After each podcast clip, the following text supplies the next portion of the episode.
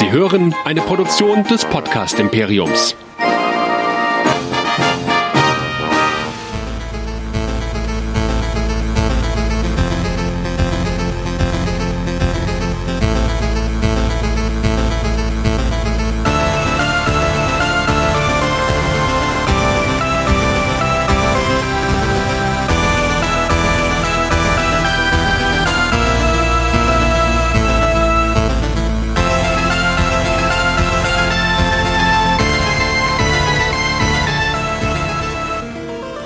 Willkommen zu West Nerds, der Pilotausgabe der neuen Serien Talkshow hier bei nerdizismus.de. Alle zwei Wochen werden wir über die zweite Staffel und wahrscheinlich auch alle weiteren Staffeln von Westworld reden. Einer Serie, die es uns Nerdizisten dann doch angetan hat. Wer sind die Nerdizisten für alle, die heute zum ersten Mal dabei sind? Mein Name ist Chris und mit mir dabei mein wandelndes Sekundärlexikon, der Michael. Hallo. Hallihallo. Ja, wie schon eingangs gesagt, alle zwei Wochen wird's hier über Westworld gehen. Auch das nochmal eingangs gesagt, wir werden die Folgen versuchen auseinanderzunehmen, auf Fantheorien einzugehen, unsere eigenen Theorien zu spinnen und, das soll an dieser Stelle mal ganz eindeutig gesagt, das ist ein Podcast für alle, denen Spoiler entweder egal sind oder die die Folgen dann entsprechend schon gesehen haben. Bevor wir aber jetzt einsteigen, wo kann man uns denn überall noch hören? Denn wir machen ja noch ein bisschen mehr als Westworld, Michael. Ja, und zwar wer uns noch so hören will, geht natürlich wie immer auf nerdizismus.de oder für alle, die uns noch nicht gehört haben. Nerdizismus.de ist die Anlaufadresse für alle unsere Serienfolgen, zum Beispiel zu Star Trek, The Walking Dead, Game of Thrones. Wir haben eine Reihe zu ähm, Cosplay, Nerdplay heißt die und allgemein Filme und Serien, alles auf nerdizismus.de, da findet ihr auch einen großen roten Abonnieren-Button, auf den draufklickt, wo ihr dann unsere Feeds abonnieren könnt. Ihr findet uns auf diversen Social-Media-Portalen, äh, Twitter, Instagram, Vero und so weiter und so fort. Und wer uns schreiben möchte und uns bewerten möchte, kann uns einerseits auf iTunes bewerten, denn da sind wir auch vertreten und schreiben könnt ihr uns immer an info at nerdizismus.de. Wunderbar, heute hast du in die E-Mail-Adresse gedacht. Natürlich. Jetzt werden wir mal ein bisschen über Westworld reden und dann haben wir uns ja durchaus eine Serie rausgesucht, die ähnlich wie Game of Thrones und unähnlich zu The Walking Dead ja ähm, extremst viele Fantheorien, ja, ich sag mal, hervorruft, geradezu provoziert. Und bevor wir jetzt in die Besprechung der ersten zwei Folgen der zweiten Staffel einsteigen, vielleicht für alle die, die auch jetzt wieder neu eingestiegen sind, Gib uns doch mal eine ganz kurzen Zusammenfassung der ersten Staffel. Da liegt jetzt auch schon das Problem, weil diese Serie ist ultra komplex. So richtig, richtig tief, vielleicht nicht äh, von den Philosophien her, was manche sagen, andere sagen dann wieder doch, aber es gibt viel, viel zu erzählen. Prämisse basiert grob auf dem Film von Michael Crichton aus den 70ern. Es waren die 70er, ne? Ja, ja die 70er. Ja. Ähm, und zwar geht es um einen Freizeitpark. Einen Freizeitpark, der nennt sich Westworld. Ganz reiche Leute, Leute, die ein bisschen Kohle haben, können da reingehen und sich wie im Wilden Westen fühlen. Und der Clou daran ist, die haben ganz viele Statisten, Darsteller, mit denen man alles machen kann. Warum kann man mit denen alles machen? Weil es Roboter sind. Äh, so wie Menschen sehen die aus und man kann die nicht unterscheiden von Menschen und letztendlich kann man dort seine tiefsten und dunkelsten und vielleicht abartigsten Fantasien erfüllen. Um Westworld einzuteilen in der ersten Staffel muss man vielleicht nach den Charakteren gehen, weil äh, wir haben eine ganze Menge Charaktere, denen wir auf verschiedenen Storylines folgen. Und zwar nicht nur auf verschiedenen Storylines, sondern auch auf verschiedenen Zeitebenen, wie sich im Laufe der Story herausstellt. Wichtigster Charakter oder einer der wichtigsten Charakter ist Dolores, die einer der sogenannten Hosts in Westworld ist, also eine der Roboter, die da unterwegs sind und die erstmal nicht wissen, dass sie in einem Freizeitpark sind. Denn, wie die Figuren in den Simpsons-Episoden, über den Freizeitpark, der eine Disneyland-Parodie sein soll, finden sie irgendwann, werden sie irgendwann rebellisch und lehnen sich auf, als sie herausfinden, dass sie nur Darsteller in einem Freizeitpark sind. Und das findet Dolores irgendwann heraus und findet heraus, dass sie schon mal herausgefunden hat, nämlich vor 35 Jahren und damit eine große Krise in dem Freizeitpark ausgelöst hat. Der wiederum von zwei großartigen Geistern entwickelt wurde, und zwar, also von Genies, von dem Arnold und von dem Robert Ford, wo wir erstmal nur den Robert Ford kennenlernen, der großartig gespielt von Anthony Hopkins äh, da ist. Und der in der Gegenwart ein neues Update für die Roboter rausbringt, für die Hosts, das zu Problemen führt. Wir finden heraus, dass dieses Update irgendwann schon vor 35 Jahren durchgeführt wurde von einem einen der Mitgründer von Westworld und zwar Arnold, der herausgefunden äh, hat, dass diese Hosts, die die erschaffen haben, Bewusstsein entwickeln können und dadurch sich kaum von Menschen unterscheiden. Deshalb wollte er diesen Park niemals der Öffentlichkeit präsentieren, hat äh, das so gedreht, dass Dolores ähm, alle Hosts in dem Park einmal in einem riesigen Massaker tötet und ihn auch tötet, um damit den Park in den Ruin zu treiben. Das hat nicht funktioniert, denn es gibt mal wieder ein paar schöne böse Investoren, die diesen Park übernehmen und mit denen Robert Ford dann alles neu aufbaut und in die Zukunft führt. Diese Investoren haben äh, repräsentiert durch ein paar andere Leute, ein paar vage Ziele. Erstmal geht es darum, dass sie Daten aus dem Park rausschleusen äh, wollen über die Hosts, was nicht funktioniert äh, und dadurch einige Leute auch sterben. Und ähm, das ist auch ganz grob die Story, denn Robert Ford erkennt am Ende, dass sein Kollege Arnold äh, recht hatte und dass der Park und die Hosts äh, wie Menschen sind, ihr eigenes Bewusstsein haben sollten und ihre eigene Freiheit haben sollten, führt zu der nächsten Revolution und als Cliffhanger der ersten Staffel ähm, werden alle über den Haufen geschossen, auch Robert Ford selber. Und am Ende bleiben nur noch die Hosts da, die von verschiedenen Leuten dargestellt sind. Und wenn ich jetzt die einzelnen Stories nochmal wiederholen würde, wie zum Beispiel von Bernard, wo sich herausstellt, dass Bernard ein perfektes Ebenbild von Arnold, dem ursprünglichen Gründer ist, den Robert Ford nochmal für sich neu gebaut hat, äh, weil er ein schlechtes Gewissen hat, dann wären wir hier, glaube ich, noch eine halbe Stunde beschäftigt. Und alle, die diese Sendung hören oder diese Show von uns hören, die wissen wahrscheinlich das meiste, was es auch gibt. Wir verlinken mal im Post zu diesem Podcast nochmal zu paar Recaps, wo man sich das in Ruhe anschauen kann. Und die sind selbst allein und effizient schon teilweise 15 bis 20 Minuten lang. Die Sache ist, Staffel 2 startet genau da, wo Staffel 1 aufgehört hat. Wir haben eine große Rebellion und schauen, was passiert denn überhaupt jetzt nach der Rebellion. Ja, es wird verdammt komplex. Deswegen würde ich vorschlagen, dass wenn wir jetzt über die neuen Folgen sprechen, dass wir bei den Zusammenfassungen immer versuchen, die jeweiligen Zeitlinien der jeweiligen Folge am Stück zusammenzufassen. Ja. Ich denke, das macht am meisten Sinn, denn sonst haben wir ein bisschen ein Kuddelmuddel auch im erklären. Wie läuft es bei uns ab, wenn wir einen Podcast über eine Serie machen? Eine Zusammenfassung habt ihr schon gehört. In Zukunft werdet ihr dann die jeweiligen Zusammenfassungen der zwei Folgen von mir bekommen und dann sprechen wir darüber und auch hier nochmal die ganz eindeutige Warnung. Hier wird gespoilert ohne Ende und vielleicht haben wir mit all unseren Theorien recht und ich habe meine eigene Theorie. Ich glaube, da greife ich ein bisschen vor, die haben sehr viel vorweggenommen und ich bin mir nicht sicher, ob das eine gute Idee war. Aber schauen wir mal. Also letztendlich eine Sache, bevor wir starten. Ähm, für mich gibt es im Vergleich zu Westworld eigentlich aktuell nichts im, in der TV-Landschaft, außer vielleicht Game of Thrones, was an dieser Produktion, an diese Produktionsqualität oder an diese Größe herankommt. Game of Thrones hatte den Vorteil, dass es auf einer großartigen Buchvorlage basiert. Und Westworld wurde allerdings von dem Bruder von Christopher Nolan und ich glaube seiner Frau geschaffen, nur basierend lose auf dem Konzept auf dem Buch äh, aus der aus von dem Film aus den 70ern. Und sie haben es trotzdem geschafft, da ein Werk, ein Gewerk hinzubekommen, was so unglaublich komplex, wie wir gerade schon gesagt haben, und so un unglaublich groß ist und mächtig ist, dass es wirklich seinesgleichen so, äh, sucht. Und ähm, egal, wer uns jetzt verwirrt zugehört hat oder nicht, schaut euch Westworld einfach mal an. Auch wenn man vielleicht erstmal denkt, what the fuck, was geht da ab? Und hä, was ist denn jetzt? Was passiert denn hier und was passiert denn da? Ein ähnliches Event im Fernsehen ist gerade schwer im Gegensatz zu Westworld oder Game of Thrones zu finden. Das stimmt. Manche werfen aber ja auch genau das der Serie vor. Also von daher, das ist ja, dass sie eben nicht sonderlich leicht konsumierbar wäre und auch ein bisschen mehr Schein als Sein. Aber steigen wir mal ein. Genau. In die Episode 1 mit dem englischen Titel Journey into the Night. Die beginnt 35 Jahre oder circa 35 Jahre vor dem Massaker. Das werden wir übrigens auch so ein bisschen einhalten. Da hangeln wir uns mal ein bisschen an Star Wars vorbei, ja, die ja auch immer Time äh, before Battle of Yavin und Time after Battle of Yavin.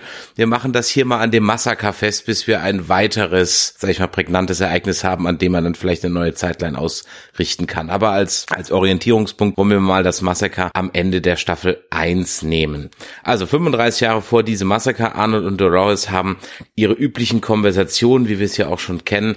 Und Arnold hat, und das ist richtig Foreshadowing, ja schon Angst, was Dolores einmal werden könnte und dass er nicht Teil davon sein kann. Er sagt ja an der einen Stelle, dass er dann, glaube ich, glaubt, dass sie am anderen Ufer ist und er ihn eben zurücklassen. Auch das, darauf wird später bestimmt auch nochmal Bezug genommen. Kurz nach dem Massaker. Also Zeitsprung 35 Jahre nach vorne. Maeve ist im Delos-Komplex und hat jetzt die volle Kontrolle über die Haus und mit Hilfe von Lee, dem Story- oder narrativen Schreiber ähm, und Hector möchte sie ihre Tochter finden. Kleiner Fun Fact am Rande, es war dann ja ganz nett, dass sie dann den Lee sich einmal hat komplett ausziehen lassen. Ja. Im Gegensatz zu Dolores scheint äh, Maeve aber nicht auf äh, Rache aus, sondern sie sucht wirklich anscheinend wirklich eher ihre Tochter und auch unser Man in Black ist wieder zurück und wird von dem Kinderfort in das neue Spiel Find the Door instruiert. Unser Man in Black, den kennen wir ja auch schon vorher brillant gespielt übrigens von äh, Ed Harris. Es scheint, als hätten viele Hosts ein Bewusstsein entwickelt, aber nicht alle. Bernard und Charlotte ähm, verstecken sich in einer Scheune, aus der sie flüchten können und nach einer längeren Flucht finden sie dann ein geheimes Wartungslabor oder ein geheimes Delos-Labor. Und in diesem erfahren wir, dass es auch Drohnenhosts gibt, die die DNA von Gäste sammeln. Außerdem erfahren wir, zumindest habe ich es vergessen gehabt, falls das schon früher der Fall war, dass die Hosts alles, was im Park passiert, aufzeichnen. Bernard ist verletzt, der verliert irgendwie Wasser und äh, zittert an den Händen und er füllt sich dann mit so einer Art, ja, wahrscheinlich dieses Gehirnwasser, wo dieser Massenspeicher äh, im Kopf dann drin ist, auf, um seine Wunde zu heilen. Ob das von Dauer sein wird, da kann man noch mal drüber streiten. Wir erfahren jetzt auch mehr über Delos, nämlich, dass die gar keine Rettungsaktion starten, bevor der Datenspeicher aus Peter Abernathy, der ja vorher schon mal rausgeschmuggelt werden sollte, jetzt endgültig aus dem Park gebracht ist und vorher wird also keine Rettungsaktion gestartet und Charlotte scheint direkte Befehle von jemand zu erhalten auf ihrer Konsole und äh, ja, das scheint wohl wirklich um den Peter Abernathy und seinen Datenspeicher zu gehen. Zwei Wochen nach dem Massaker. Burnett erwacht an einem Strand, an welchen ein Delos-Rettungsteam eintrifft und wir treffen auf Stubbs und äh, Floki wieder. Ich weiß nicht, ob der Charakter im Englischen schon einen Namen hatte, aber ich kenne den Schauspieler einfach aus Vikings und da spielt er Floki. Das deutet ja dann darauf hin, dass sie den Peter Abernathy-Host gefunden haben müssen, sonst wären die jetzt ja nicht da. Ja? Und äh, Dolores konnte wohl die zwei Wochen dann aber auch nutzen, um freischalten zu walten, denn die Dolores zielt wild, äh, zieht wild marodierend da durch die Gegend. Wir lernen auch, dass Westworld wohl auf einer Insel liegt und wahrscheinlich irgendwo im Asiatischen. Und man merkt auch, wie mächtig Delos ist, denn sie können ja dem Soldaten, chinesischen Soldaten, mal einfach mal sagen, er soll sich hier verkrümmeln. Ford ist definitiv tot, also der war jetzt auch nicht irgendwie ein Host oder sonst irgendwas. Ähm, wir sehen ja dann auch die verweste Leiche und ähm, anscheinend vermischen sich die einzelnen Parks auch, denn Westworld ist ja nur ein Park, es scheint ja noch Shogun World, glaube ich, zu geben, war der Name von dem von dem asiatischen Park.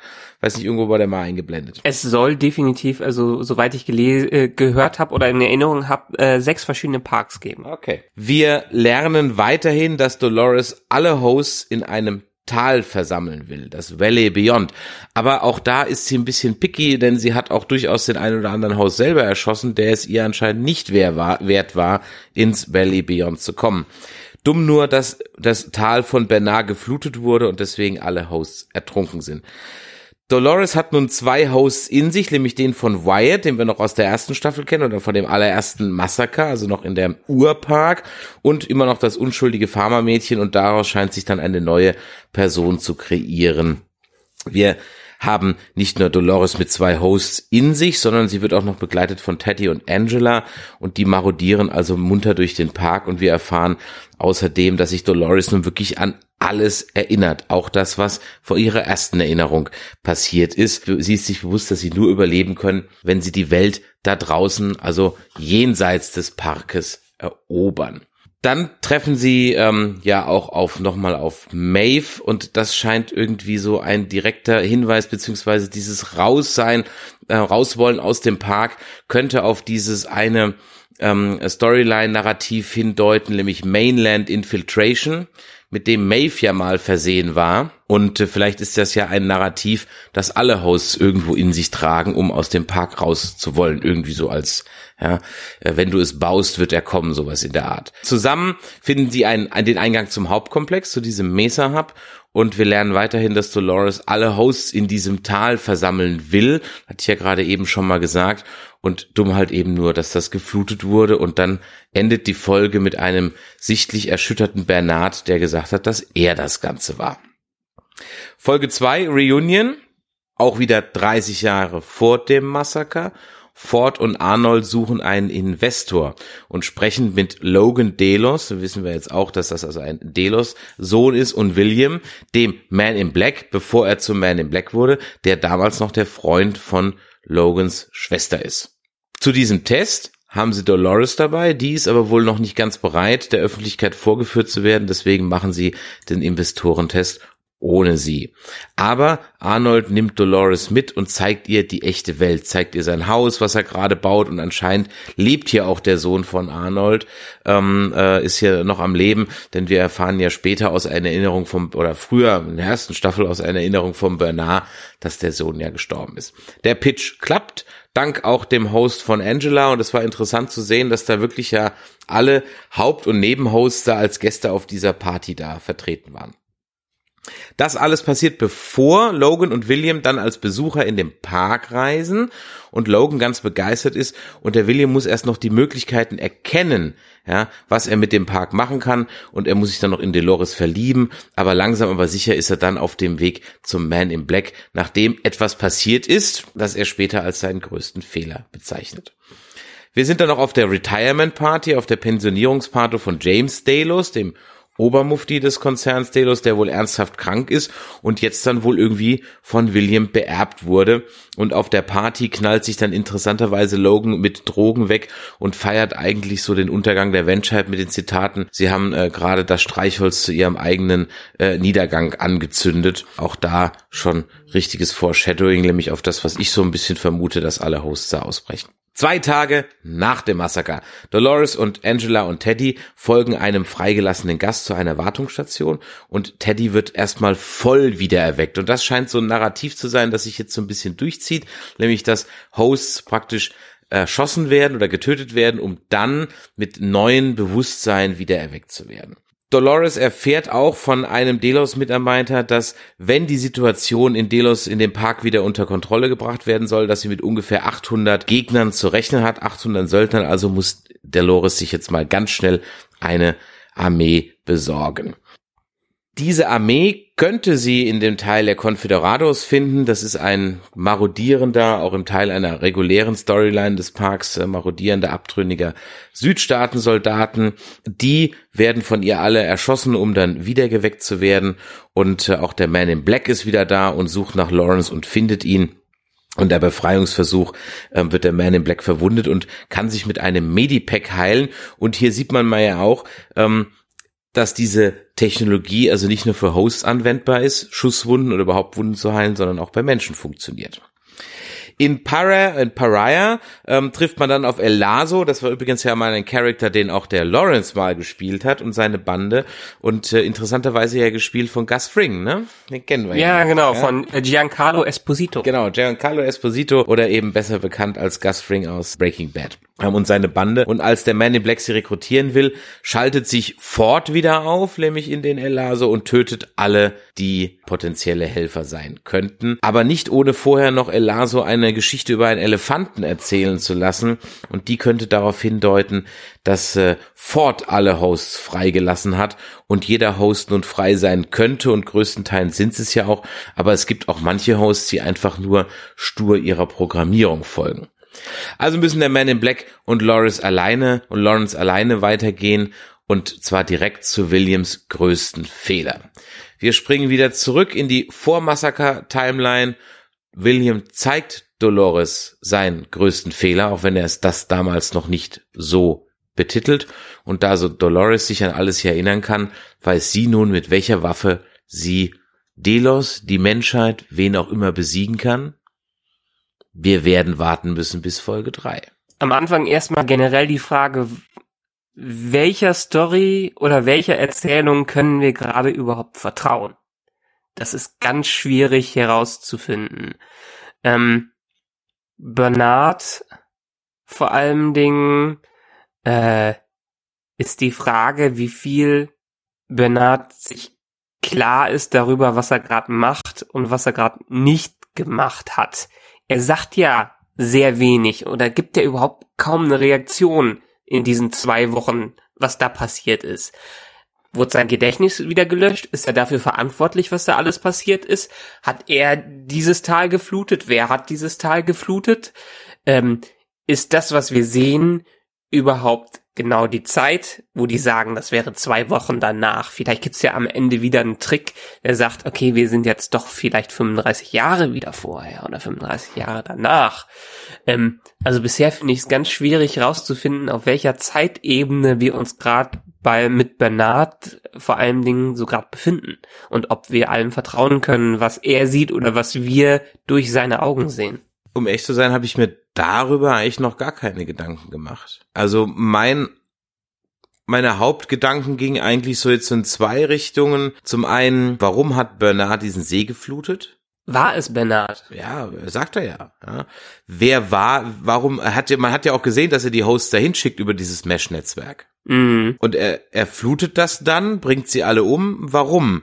Wahrscheinlich, so meine Theorie, weil er jetzt alle auf einmal wieder erwecken kann und man dann nicht jeden einzelnen händisch killen muss. Mhm. Und dann auf einen Schlag seine neue Armee hätte. Ja, ist die Frage, darüber habe ich noch nicht nachgedacht. Dieses Wiedererwecken habe ich eigentlich nicht so als Wiedererwecken gesehen, dass man äh, erst getötet werden muss, sondern nur als Freischalten einer Funktion, dass ein Host gar nicht getötet werden kann. Weil letztendlich, ähm, wenn es ja diesen Regeln folgen würde, die wir gedacht haben, bisher aufgestellt sind, dann müsste erstmal ein Host repariert werden, bevor er wieder erweckt werden kann. Aber scheinbar sind die internen Funktionen oder die Organe, die die haben, ja überhaupt gar nicht wichtig und deshalb kann man die aus jedem Zustand wieder herauswecken. Also müsste man ja theoretisch nur eine Option da freischalten, Schalter umlegen, äh, dass sie durch nichts beeinträchtigt werden können. Natürlich ist das Wieder Wiederbeleben in dem Fall ein bisschen metaphorisch gemeint. Naja. Rein technisch ist es so wahrscheinlich so, wie du sagst. Na. Aber das war ich eher so das, was mich so, weil jeden einzelnen umbringen, das dauert ein bisschen lange. Aber Mhm. so wir hätten sie natürlich auf einen Schlag praktisch alle dabei. Ich meine, dass das mit dem Wiederbeleben auch, es ist ja mehr als nur metaphorisch, wenn man sich die Szene anschaut, wie die Confindadores äh, umgebracht werden also man hätte auch gleich drüber schreiben können, es grüßt sie mit freundlichen Grüßen das letzte Abendmahl von Da Vinci. Ja, also, ja, stimmt, darüber habe ich auch nachgedacht. es ist, äh, es war ja die, die ich habe mir da noch mal ein Standbild angeguckt, also es ist wirklich Ja. eine eins eins zu eins ja. Äh, Ansprache da drauf und deswegen passt das ja das Ganze und die Frage ist halt eben, machen Dolores und Bernard gemeinsame Sache und wenn ich mir dann die Ansprache aus dem ersten, aus der ersten Folge ganz am Anfang ähm, also jetzt aus der ersten Folge der zweiten Staffel nochmal ins Gedächtnis rufe, wo er ihr sinngemäß sagt, naja, und es wird irgendwann der Punkt kommen, da gehst du wohin, wo ich dir nicht folgen kann oder folgen werde. Deswegen ist auch die andere Frage, wo steht denn Bernard auf welcher Seite? Ist er auf der Menschenseite und sagt deswegen, da wo du hingehst, kann ich dir nicht folgen? Das hätte natürlich Arnold nicht wissen können, ja, oder hat es halt vorausgesehen. Oder hat er zu dem Zeitpunkt schon vorausgesehen, dass praktisch Dolores das Ende der Menschheit ist? Oder Ja, ich meine, er hat's ja, ich weiß nicht, ob Arnold das so hingedreht hätte äh, oder hindrehen wollte, dass so wie Robert jetzt offensichtlich sein Plan ist, dass die Hosts äh, die Menschheit übernehmen. Das glaube ich nämlich nicht. Ich glaube, Arnold äh, hat erstmal gesehen, dass die Hosts keine Chance gegenüber der Menschheit oder irgendwelchen Organisationen hätten und deshalb einen riesen Massaker angeordnet äh, hat, damit in der ersten Staffel oder 35 Jahre vorher alle tot sind, damit die Technologie nicht ausgenutzt werden kann. Und Robert Ford hat ja scheinbar 35 Jahre gebraucht, um das Ganze wieder aufzubauen und denen genug Zeit zu geben, damit die einen freien Willen haben können. Also ich weiß nicht, ob der Original Arnold das vorhatte, so eine Rebellion dann am Ende zu starten oder denen nicht einfach nur hätte die Freiheit geben wollen. ich meine, wenn man jetzt mal, bleiben wir mal bei diesem Freiheitsgedanken, das lässt ja eigentlich den Ford jetzt im Nachhinein in einem ganz anderen Licht erscheinen. Das heißt, Ja, er ist ja gar nicht mehr so der, er war ja auch nicht der wirklich der Bösewicht der ersten Staffel, ja. Aber natürlich, ich sag mal, so ein zwielichtiger Charakter. Und jetzt könnte man ja so argumentieren, dass Ford halt die ganze Zeit dagegen angekämpft hat. Da zahlt ja auch seine Abschlussrede am Ende der ersten Staffel wieder ein, die, wenn es so ausgeht, wie ich glaube, irgendwie ein bisschen viel zu viel preisgegeben hat. Oder diese zwei Folgen zu viel verraten in Kombination mit dieser Folge. Ja, also ich habe mir, wie gesagt, anstatt die erste Staffel an, äh, nochmal anzusehen, habe ich mir viele Reviews und Recaps durchgeschaut. Und die waren sich größtenteils einig, ähm, dementsprechend auch die Rede von Ford äh, am Ende der ersten Staffel, ähm, dass Arnold durch diesen Massenmord oder durch diesen Massenselbstmord der Hosts am Anfang viel der generellen Technologie mit sich gerissen hat. Und dass Ford jetzt einfach die Zeit gebraucht hat, erstmal um das Reverse Engineering, um dieses ursprüngliche Update wieder da reinzubringen, dieses Reveries Update, was ja ursprünglich wohl Arnold gemacht hat und jetzt durch Ford wieder reingebracht äh, gebracht wird und dass es einfach die Zeit gebraucht hat, erstens die Zeit, um die Erfahrung den Hosts zu geben, also damit die 35 Jahre Erfahrung mit der Menschheit äh, wieder erleben können und über, über, überhaupt diese Technik äh, an den Start zu bringen. Also scheinbar hat er schon kurz nach dem Tod von Arnold äh, oder ein paar Jahre nach dem Tod von Arnold schlechtes Gewissen bekommen und hat eingesehen, dass Arnold wohl recht hatte, sich deshalb auch den Bernard gebaut und dann einfach die ganzen 20, 30 Jahre gebraucht hat, um überhaupt auf den Stand zu kommen, auf den Arnold, dieses Genie, überhaupt damals schon gekommen ist. Und das führt mich nämlich dann zu meinem weiteren Teil meiner Überlegungen. Wenn der Plan von Ford war, dass die Hosts ein Bewusstsein bekommen und er ganz sicher jetzt nicht vorhat, die Menschheit durch Hosts zu versklaven, sondern die Hosts nicht versklavt oder und durch das Bewusstsein können die Hosts ja nicht mehr versklavt werden. Mhm. Das würde dann darauf einzahlen, auf den Plan, den Delos ja mit diesen Hosts hat. Da können wir gleich noch extra drüber reden, was, was, was wir da denken, was das sein könnte. Aber wenn ich mir jetzt den Film Future World ins Gedächtnis rufe, den zweiten Teil von Westworld aus den 70ern, Mhm. da geht's nämlich darum, dass der Park in dem ersten Teil ruiniert wurde, aber die Technik ist noch da. Ja. Und Westworld und Delos auf die Idee kommt, Doppelgänger Hosts von bedeutenden Persönlichkeiten zu bauen, die gegen diese auszutauschen und so praktisch in jeder Schaltzentrale der Macht einen Entscheider sitzen zu haben. Und wenn das vielleicht der Plan von Delos und dem Investor und von was das, was William sagt, was er erkennt, was das für ein Potenzial ist, dieser Park, Ja. Wenn das der Plan ist, dann geht das natürlich nur mit willenlosen Hosts. Ja. Und dann wäre ja Ford praktisch, indem er alle Hosts mit einem Bewusstsein versieht, hätte er jetzt ja schon sein Ziel erreicht. Sozusagen. Dann ist aber immer noch die Frage, was ist auf dem Datenspeicher von diesem Peter Abernethy Host? Ich schätze mal, bei dem Peter Abernathy sind noch irgendwelche Daten, die die wirklich über viele Jahre gesammelt haben. In der ersten Staffel wurde ja gesagt, das sind Daten einfach, äh, um die Technologie, Technologie der Hosts außerhalb des Parks zu haben. Aber ich kann mir nicht vorstellen, dass nicht ein gewisser Teil der Technologie schon verfügbar, äh, verfügbar ist. Äh, weil es sind ja, wenn es am Ende sechs Parks sind, dann kann ja nicht nur Robert Ford äh, das Grundsätzliche gewusst haben, was mit den Hosts da abgeht. Also eine gewisse Basis scheint schon da zu sein. Ich schätze mal, es waren irgendwelche Daten wirklich, die gesammelt werden sollten. Was auch mal wieder eine wunderbare äh, Anspielung zu unserer aktuellen Diskussion rund um Facebook und Co. ist, generell ums Datensammeln. Ähm, heutzutage äh, sind die größten Geschäfte in äh, Datensammlerei und Datenverkaufen und Datenvermarkten. Und dahin geht's ja, also aus den Gesprächen her führt man das so ein bisschen daraus, dass das das Ziel von Delos ist und nicht das Ziel, ähm, jetzt die Herrschaft zu übernehmen, sondern einfach viele Daten zu haben, damit man mit den Daten was machen kann. Wusstest du, dass du in den AGB von Delos ähm, dein Recht an deiner DNA abgibst? Okay. Und auch an allen Ideen, die du innerhalb dieses, dieser Zeit im Park entwickelst und aussprichst. Interessant. Also keiner liest die AGBs, selbst in Westworld nicht. Genau, keiner liest die AGBs. Und wenn du jetzt noch bedenkst, dass der Tag pro Tag 30.000 Dollar kostet, Mhm. dann kannst du dir überlegen, welche Art von Klientel da Urlaub macht. Naja, Und wenn du die die, Reichen und die Schönen. genau, und wenn du die auf Kamera hast, wie sie die Sau rauslassen, Mhm. plus wie sie im Suff vermeintlich unbeobachtet irgendwelche Betriebsgeheimnisse ausplaudern, dann glaube ich nämlich nicht, dass wie angedeutet das rein für Marketingzwecke ist, was der alte James Delos ja glaubt, Ja, sondern ich glaube, hier geht es um Erpressung und Industriespionage. das kann sehr gut sein. Also es gibt viele Richtungen, in denen das hingehen kann. Deshalb bin ich gerade auch noch etwas skeptisch. Ähm, ja, okay, das ist noch wieder ein anderer Grund, aber ich bin generell etwas skeptisch, ob es diese Daten noch gibt und wieso es diese Daten noch gibt. Deshalb, das Delos muss ja noch eine gewisse Kontrolle über die Hosts gehabt haben, damit die überhaupt die Daten sammeln können. Also ich gehe jetzt davon aus, dass diese ganzen Daten in diesem Peter Abernethy Host drin sind. Mm, Das ist jetzt meine, meine Theorie. Deswegen ist der so Naja. wichtig. Und deswegen Ja. geht's ja nur darum, den rauszuholen.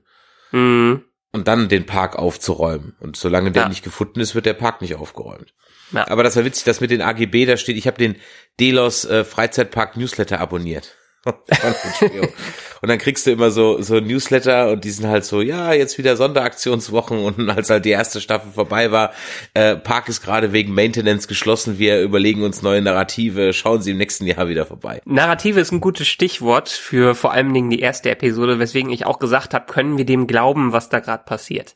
Die erste Episode heißt The Journey into Night, das das neue Narrativ von Ford war, was Richtig. er am Ende der ersten oder was er die ganze erste Staffel über geschrieben hat und entwickelt hat. Ähm, und da kommt auch wieder dieser Freiheitsgedanke rein, denn sind die Hosts jetzt frei oder gibt es überhaupt einen Host aktuell außer vielleicht Dolores, der überhaupt einen freien Willen entwickelt hat und entwickeln konnte? Und selbst bei Dolores bin ich mir da äh, nicht sicher. Bei Maeve wissen wir es ja schon, dass sie äh, dann doch eher dem Narrativ gefolgt ist, bis sie aus dem Zug ausgestiegen ist am Ende der Staffel. Aber vielleicht ist das ja auch nur wieder in einer Untersektion und Untersektion der Programmierung auch wieder äh, äh, wieder eine Story, äh, äh, die der sie folgt. Und letztendlich ist jetzt vielleicht entweder Maeve der einzige Host, der überhaupt frei ist, oder ist Dolores der einzige Host, der frei ist, oder ist keiner von den Hosts frei, weil bisher alles noch Robert Ford geschrieben hat und äh, die quasi nur der Story von Robert folgen. So habe ich jetzt noch gar nicht gesehen. Also ich, also es gibt nicht alle Hosts sind, glaube ich, frei. Ja. Sieht man an diesem Stallburschen, der weiterhin brav seinem Stallburschen äh, Na- Narrativ folgt, oder auch hier an Simon, ja, der einfach nur äh, Ja. der der Gangster bleibt. Und auch die Konferadores sind ja erstmal nur das. Aber auf der anderen Seite, klar, wenn sich der Geist von Ford ja jetzt auf jeden Host aufschalten kann, Ja. dann ist, kann das natürlich auch, ich meine, das, das spricht natürlich für eine andere Geschichte, wenn man mal überlegt, was jetzt dieser größte Fehler ist. Also ist jetzt der größte Fehler diese Datensammlung, die Erpressung oder vielleicht, weil man halt doch hat Gott spielen wollen und vielleicht die einen Weg gefunden haben, den menschlichen Geist in so einen Host zu transferieren am Ende des Tages. Mhm. Mhm. Jetzt ist hier Also auf die Frage, wie viel, wie viel Arnold steckt in Bernard? Genau.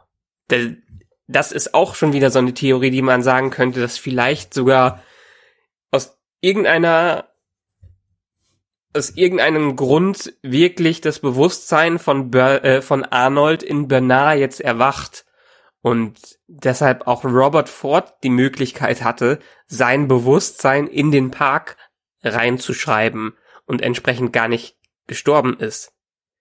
Und vielleicht kriegen wir ja noch einen Überraschungsauftritt nochmal von Anthony Hopkins. Alles, was die bisher hatten, kam einem ja so wie recyceltes Zeug vor. Ich weiß nicht, ob er da Dialog wieder eingesprochen hat. Er hat Dialog eingesprochen. Doch, er hat, Er hat Dialog eingesprochen. Dialog frisch okay. eingesprochen, ja. Aber die Ah, ja. Figur im, Hund, im Hintergrund war er natürlich nicht. Ne? Ja, das war nur diese ver- verjüngte Version. Genau, das war die neue damals. verjüngte CGI-Version. Ja. Ja, deshalb könnte es natürlich auch sein, dass es immer noch jetzt Bernard äh, Arnold ist, der so langsam immer weiter aufwacht in ihm und am Ende der einzige ist, der einzige Host, der einen freien Willen hat, weil er auf dem Menschen basiert. Ja. Glaubst du denn, dass es, glaubst du denn, dass, dass das Showdown, das Aufeinandertreffen von Man in Black, Dolores und Bernard bei was auch immer die Waffe oder der größte Fehler ist? Oder glaubst du, dass das eher so ein Mid-Season hoch ist und danach kommt noch was ganz anderes? Äh, ist echt schwer zu sagen. Die haben wieder zehn Folgen in dieser Staffel, ne? Ich glaube ja. Ich meine, das letztendliche, die letztendliche Enthüllung aller Theorien gab's ja auch erst in der letzten Folge, in der letzten Staffel. Wir haben immer nur mal ein paar Brotkrumen bekommen. Und ich glaube in der sechsten Folge oder siebten Folge auch erst, dass Bernard Arnold ist. Ähm, deshalb glaube ich schon, dass die ihre Karten relativ äh, nah spielen und noch nicht, noch nicht viel preisgeben. Also es ist, ist schwer, schwer, zu, schwer zu sagen, was der große Showdown sein wird. Ob das jetzt, was wir gesehen haben mit dem See, nur so ein Mid-Season-Ding ist, wo wir das in der Staffel sehen und so wie deiner Theorie folgen, alle wieder zum Leben erwecken. Oder ob das äh, am Ende das große Finale ist. Ich weiß auch nicht, wie viele Hosts es letztendlich im Park gibt. Das weiß ich auch nicht. Das habe ich mich gefragt, als die Zahl 800 Söldner aufkam. Ja? Genau. Da habe ich mich gefragt, okay, wie viele Hosts sind das denn eigentlich? Ja. Ich meine, ich habe irgendwas haben die gesagt mit 50 oder 60 nur und das wäre schon relativ wenig, aber das wird auch nicht mehr passen mit dem Krieg mit den Konföderalis. Ich wollte gerade sagen, also das müssen allein was da in Sweetwater rumläuft, ähm, äh, das das das haut nicht hin. Naja. Also ich sag mal, keine Ahnung, 500 pro Park. Mhm. Schon mal so eine Größe, mit der man rechnen sollte, mindestens. Ja. Und dann ist die Frage, wie viel die anderen Parks da noch mit reinspielen. Ich meine, bisher haben wir noch nicht viel davon gesehen, außer dem kleinen Teaser in der letzten Folge der ersten Staffel. Aber aus den Trailern der ersten Staffel sieht man schon, dass zumindest Maeve in der Shogun World rumlaufen wird. Ja, und der ben und da gab's ja noch diesen Tiger, der nicht in Westworld hätte rumlaufen dürfen. Genau. Was so ein Lost-Moment war. ja, hab mich Wie auch die so Eisbären bisschen, auf der Ja, Insel. genau, hab, mich- hab mir auch so ein bisschen dran erinnert. Ja, ja, ganz genau. Ja, Ja. vielleicht äh, gehen wir noch mal ganz kurz auf diese das ein, was mich überhaupt dazu gebracht hat, das zu denken, dass die Hosts halt doch irgendwie immer schon frei waren, denn nämlich diese Elefantengeschichte. Mhm. Wenn du die jetzt auf die Hosts überträgst, dann hieße das ja, dass wenn die praktisch am Anfang einprogrammiert kriegen, du brauchst hier gar nicht aufmucken, es funktioniert sowieso nicht, Mhm. dann tun sie es halt auch nicht. Auch wenn sie ja jedem Physik physisch und auch äh, intellektuell überlegen, überlegen wären. Also ist ja, die sind ja praktisch alles kleine Datas. Ja. Ja. Zumindest sind sie dazu in, theoretisch dazu in der Lage. Mhm. Deswegen diese Elefantengeschichte in Verbindung damit, dass jetzt der Ford sich überall aufschalten schalten kann, plus seine Abschiedsrede, irgendwie, also so, also entweder haben die wirklich noch was ganz anderes im Petto oder es war für meinen Geschmack ein bisschen zu viel Giveaway. Aber auf der anderen Seite, so doof stellen die sich da nicht an, also im Sinne von so offensichtlich. Naja gut, es war ja auch in der ersten, ersten Staffel so, dass viele der Hinweise, die zu Lösungen geführt haben, ja wirklich in den ersten Folgen schon gestreut worden sind.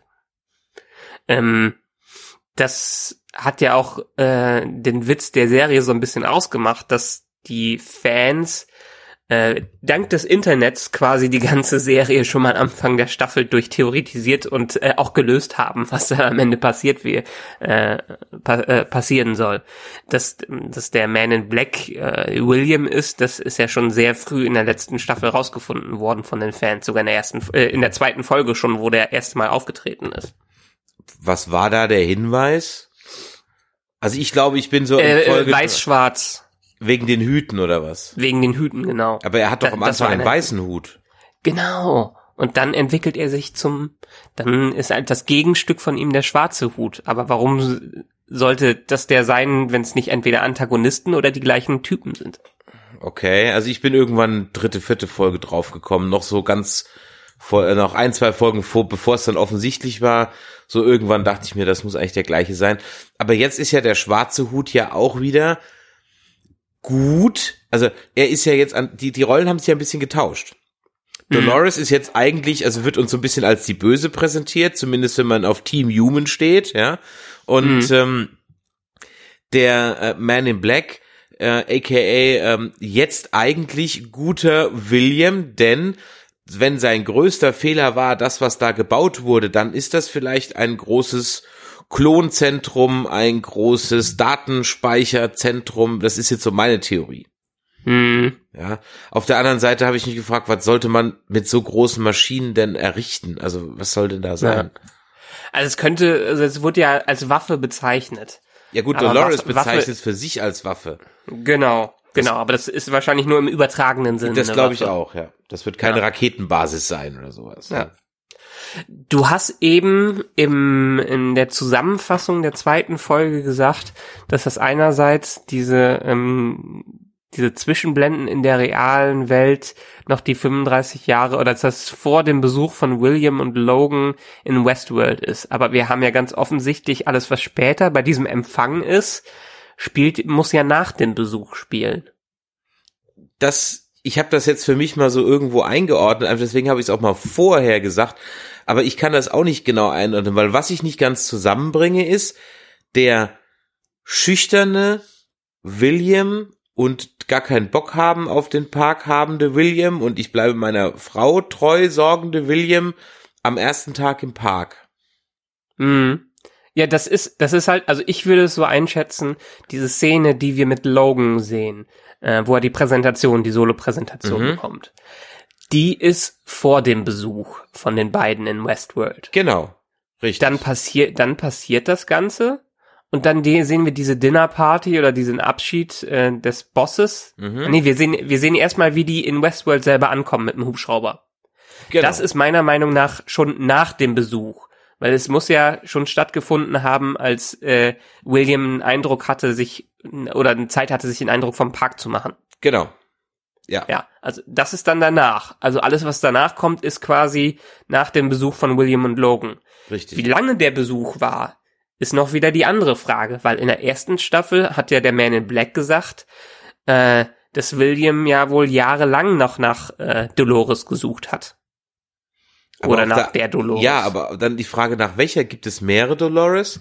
Weil es Mhm. gibt ja auch eine Dolores, die auf der Party rumhängt, auf der, auf der Abschieds-, auf der Retirement Party.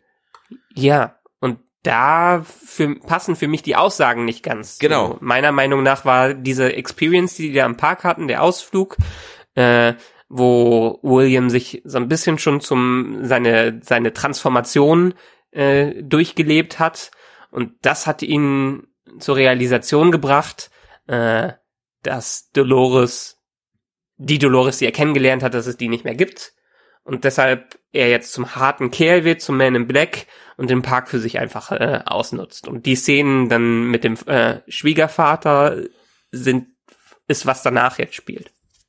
Puh. Deshalb auch die Dolores, die auf der Party ist, die sieht er ja auch schon mit einem gewissen Blick an. Aber dieser Blick ist für mich, ah ja, ähm, ist für mich schon dieser Blick, ich habe dich kennengelernt und ich weiß, dass du nur, ein Roboter bist. Hm. Aber der William in der ersten Staffel Ja. ist ja, hat noch nicht die Idee, was er mit dem Park anfangen kann. Mhm. Und der William, den ich in der ersten Staffel kennengelernt habe, der mit Dolores, sag ich mal, durchbrennt, Mhm. ja, hat ja eher noch den Plan, ich befreie alle Hosts. Nein, nicht ganz, aber ich nehme zumindest Dolores mit in die richtige Welt. Ja. Das hatte er aber auch nur so lange, äh, bis sie ihm gestohlen wurde und bis er sie wiedergefunden hat, äh, als sie resettet wurde. Stimmt auch wieder. Und dann äh, ist ihm klar geworden, ah, okay, es ist alles nur Schein und Sein, man hat mich hier betrogen, ähm, ich war ein Idiot, ich werde das jetzt alles für mich nutzen. Aber der Man in Black in der zweiten Staffel ist ja dann ein anderer als, also der Man in Black steht jetzt nicht mehr für den bösen William, der uns in der ersten Staffel suggeriert wurde, Mhm. sondern der steht ja jetzt für den Wiedergutmach William. Ist die Frage, er steht eigentlich nur für den William, der jetzt lange was gesucht hat, ähm, zur Realisation kam, dass dieses, äh, diese äh, dieser Irrgarten nichts mit ihm zu tun hat, dass das Rätsel nichts mit ihm zu tun hat. Ähm, und er jetzt einfach das bekommt, was er immer wollte, und zwar das, die richtige Welt in Westworld. Tja, was ist denn die richtige Welt in Westworld? Die richtige Welt in Westworld ist, dass die Entscheidungen, die geführt werden, bleiben, nicht mehr zurückgesetzt werden können und dass alle äh, Aktionen auch Konsequenzen haben. Also Hosts sind tot, wenn sie tot sind. Ja, Host jetzt nicht unbedingt. Das sieht man ja, vielleicht realisiert er das auch noch, wenn er sieht, dass Tote wiedergekommen sind. Er hat ja selber schon gesagt, dass die Regeln sich geändert haben. Aber dass es auch für die Menschen, die dahin geht, Konsequenzen hat und nicht nur ein Spiel ist. Weil das war für ihn ja so die Desillusion, äh, dass, äh, dass das alles nur ein Spiel war und dass alles nichts davon richtig war, was er gemacht hat. Also nichts real, sondern alles nur ein Videospiel mehr oder weniger. Aber er möchte eine reale Erfahrung machen. Und diese reale Erfahrung macht er jetzt dadurch, da, äh, dass die einfach die Konsequenzen, dass die Herausforderungen richtige Herausforderungen sind und dass er zumindest sterben kann. Aber er kann ja nicht verlangen, dass das für alle anderen Gäste auch gelten soll. Das hat er aber, das hat er ja auch gar nicht vor. Ähm, erst hat er ja den Park für sich ausgenutzt, also Daten sammeln und so und ähm, mit der Andeutung, ja, der Park ist nie das, was die Zuschauer eigentlich die Besucher für sich hatten äh, oder was die sich wünschen. Und jetzt wird der Park das, was er sich immer gewünscht hat und deshalb ist ihm alles, was er vorher gemacht hat, eigentlich egal. Hm. Dann sag du mir mal, was die Waffe ist. Los. Oder der größte Fehler. Äh, ich hatte so verstanden, dass sein größter Fehler ist, Dolores für echt zu halten. Also auch das, dass hier, dass eigentlich zwei unterschiedliche Dinge gemeint werden. Ja. Also er sagt, wir suchen unseren, meinen größten Fehler, also sprich ja. Dolores finden. Trotzdem hat er irgendwas gebaut, was Dolores finden möchte, denn er kann ja nicht die Waffe sein. Ja. Da glaube ich aber eher, dass ähm, das auch wieder auf Arnold zurückgeht weil das zeigt ihr ja Bernard oder beziehungsweise Arnold im Rückblick bei Delos. Das muss man. Und Arnold. Ach, was meinst du jetzt genau? Also diese Waffe, diese Waffe wird äh, so, ja die, die, nicht von sie Ford baut. gezeigt. Genau, ja. Ja. Diese Waffe wird ja nicht von William oder hat Moment jetzt bin William, ich jetzt William zeigt dir das. Ach so, William zeigt ihr das. Ah, okay. Ja gut. Der Junge. Dann ich kann ich ich mache irgendwas mit den Daten. William, ja, zeigt Dolores ja. sein. Ja, ja, du hast recht. Ja? Ich habe es jetzt verwechselt mit der Szene, wo Arnold in seinem halbgebauten Haus da rumgeht. Ah, okay. Aber nee. war es ja gar nicht. Nee. Nee, ähm, ich schätze auch, es ist irgendwie mit der Datensammelei dadurch, dass William denkt, äh, die Hosts behalten nie irgendwas und ich kann denen alles anvertrauen, dass er denen auch, äh, auch den Plan verrät. Und das war ja dann, vielleicht war das auch der größte Fehler, alles zu verraten. Ja. Allerdings, allerdings der Arnold, äh, nee, Moment, der William, der Man in Black, ist ja, was die, äh, was die Welt außerhalb von Westworld angeht, ja wohl nie ein Böser gewesen oder jedenfalls tritt er in der Öffentlichkeit äh, nie als Böser auf. In der ersten Staffel hat man ja auch die Szene, wo ein Typ auf ihn zukommt und sagt, ah, danke, dass Sie mein Kind gerettet haben oder irgendwie sowas war in der Art. Er muss ja irgendwie ein Mogul sein, der das Wohl der Menschheit äh, angeblich äh, im Sinn hat. Tja, das äh, passt dann auch wieder nicht zu dem, zu dem Man in Black, der irgendwas Sinistres vorhat. Wir werden es heute auch nicht mehr auflösen genau. können. Westnerd ist eine Produktion von nerdizismus.de. Wenn euch das heute hier gefallen hat, dann schreibt uns doch in die Kommentare auf nerdizismus.de, ob wir mit unseren Theorien richtig liegen, was eure Theorien an der ganzen Sache sind. Bewertet uns auf iTunes, da könnt ihr das Ganze anhören oder schreibt uns eine E-Mail an info@nerdizismus.de. Vielen Dank fürs Zuhören. Michael, vielen Dank für deine Zeit und dein Aha. Expertisentum und wir hören uns spätestens in zwei Wochen wieder zu einer neuen Folge von Westworld. Bis dann. Ciao. Tschö.